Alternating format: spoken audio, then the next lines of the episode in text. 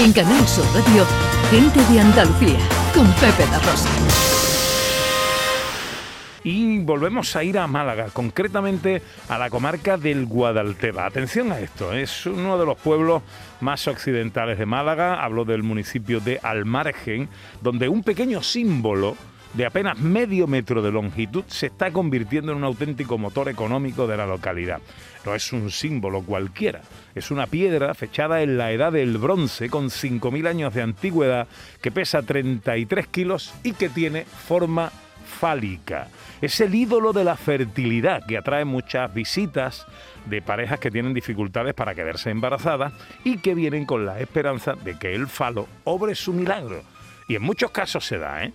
Trinidad Ángel Sobrino es guía del Museo de Almargen, donde se encuentra este ídolo de la fertilidad. Hola Trinidad, muy buenos días. Hola, buenos días, ¿qué tal? Pues encantado de saludarla. Es más o menos así, como lo he contado, ¿no? Más o menos, con alguna otra anotación. En realidad la pieza es de la edad del cobre. Tiene efectivamente, como bien has comentado, unos 5.000 años, 4.500, 5.000 años de antigüedad. Equivocado de metal. Pero es de la edad de, de la edad del cobre. Bueno, eh, háblame de la piedra en sí y de su valor histórico. Sí, pues eh, la pieza tiene unos 48 centímetros de, de, longitud y es una pieza muy singular, arqueológicamente tiene un valor incalculable. Está tallada íntegramente en mármol, eh, bulto redondo, y tiene forma de falo, como también has comentado. en su extremo inferior marca el, glande y a media altura hay una representación del vientre grávido de la embarazada, de la mujer embarazada o del animal preñada en este caso, ¿no? Y ya en la parte superior hay una representación facial que integra pues los ojos y la nariz en relieve y unas cuencas orbitales muy alargadas y es una pieza simétricamente equilibradísima eh, y estéticamente muy muy bella también. Una obra de arte en cualquier caso. ¿Quién y cuándo encontró eh, esta piedra? Sí, pues en los años 80 eh, a una familia del pueblo se, se, encontraba construyendo la que iba a ser su vivienda, ¿no? Y durante la, cimentación de esa vivienda, que era propiedad de, haciendo un recuerdo también a este hombre, ¿no? De Melchor Rodríguez Salguero, pues la, hallaron. Ellos al principio pues no entendían mucho de arqueología, pero sí que les llamó muchísimo la atención, porque hoy por hoy la pieza tampoco está restaurada, que es lo que llama muchas veces la atención a nuestros visitantes, que realmente se encontrara así. Pero sí, es que era así, y entonces le, llamó la atención y pensaron que había que conservarla. Y a unos años más tarde, pues unos concejales del ayuntamiento aficionados a la arqueología van a verla y a partir de ahí empieza a estudiarse. Se le otorga la cualidad de facilitar la concepción de un hijo a aquella mujer que lo toque, Trinidad. Mire, eh, en realidad la función eh, prehistórica de la pieza estaba relacionada con la fertilidad, pero sobre todo con la reproducción, que tiene todo el sentido en el modo de vida de esta estructura de la sociedad de la, edad del cobre, en la que necesitaban eh, dirigir la reproducción en todas sus vertientes. ¿Vale? Entonces la pieza, ellos posiblemente, eh, todo parece indicar que la tenían colocada de manera vertical, embutida en el suelo, penetrando la tierra para la reproducción del campo. Pero lógicamente eh, se entendería de manera general, la fertilidad no como la entendemos hoy, sino algo general, puesto que de ello dependían sus propias vidas. En aquel tiempo los niños, pues con 7, 8 años, estaban ya trabajando con la familia en las labores agropecuarias. Un niño venía al mundo a trabajar. Y por otro lado, si las tierras no eran fértiles, si no llovía, si los animales no criaban lo necesario, ¿no? pues directamente era vivir o morir.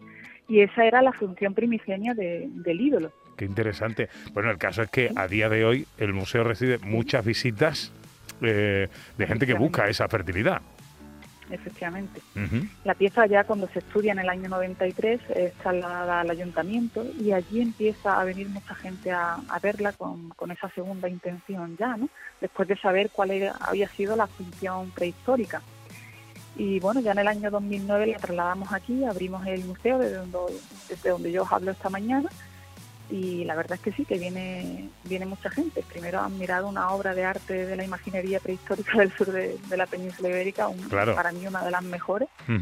y, según, y segundo, pues hay algo que permanece en nosotros cinco milenios después y que nos hace seguir confiando de alguna forma en, la magia de este amuleto fálico. Bueno, tengo entendido que incluso hay gente que, que, luego va a visitaros ya con los niños nacidos para como para agradeceros, ¿no? Y agradecerle al, al, ídolo que, que, en fin, su efectividad. Sí, sí, es cierto. Tenemos además, no sé si son 10 o 12 libros de visitas que se empezaron a escribir en el año 2000. Tenemos 21 años escritos ya con las referencias de esas personas que vienen a, a ver la pieza y a mirarla. Qué curioso. Y es verdad que muchas veces vuelven de segunda con fotos de los niños y con experiencias positivas.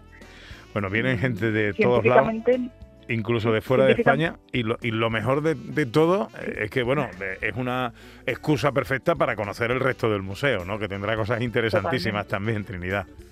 Totalmente, siempre les hacemos una visita guiada.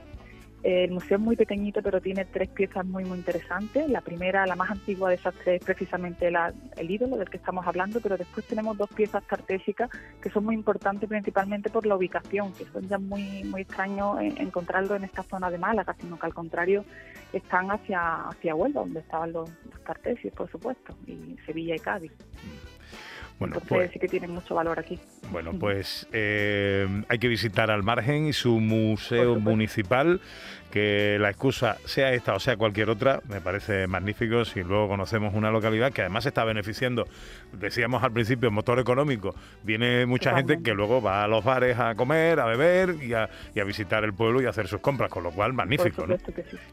Y además que ahora que se habla tanto de despoblación y de la España rural, pues precisamente lo que necesita la España rural es, motivación y, que seamos, en este caso la cultura, que cosa mejor, una excusa para, para visitar estos pueblos de, de interior que necesitan afluencia y que necesitan sobrevivir también. Pues lo has contado muy bien. Trinidad eh, Ángel Sobrino es guía del Museo de Almarge. Muchas gracias por atendernos en esta mañana de domingo, Trinidad. Muchas gracias por vuestro interés. Buen día.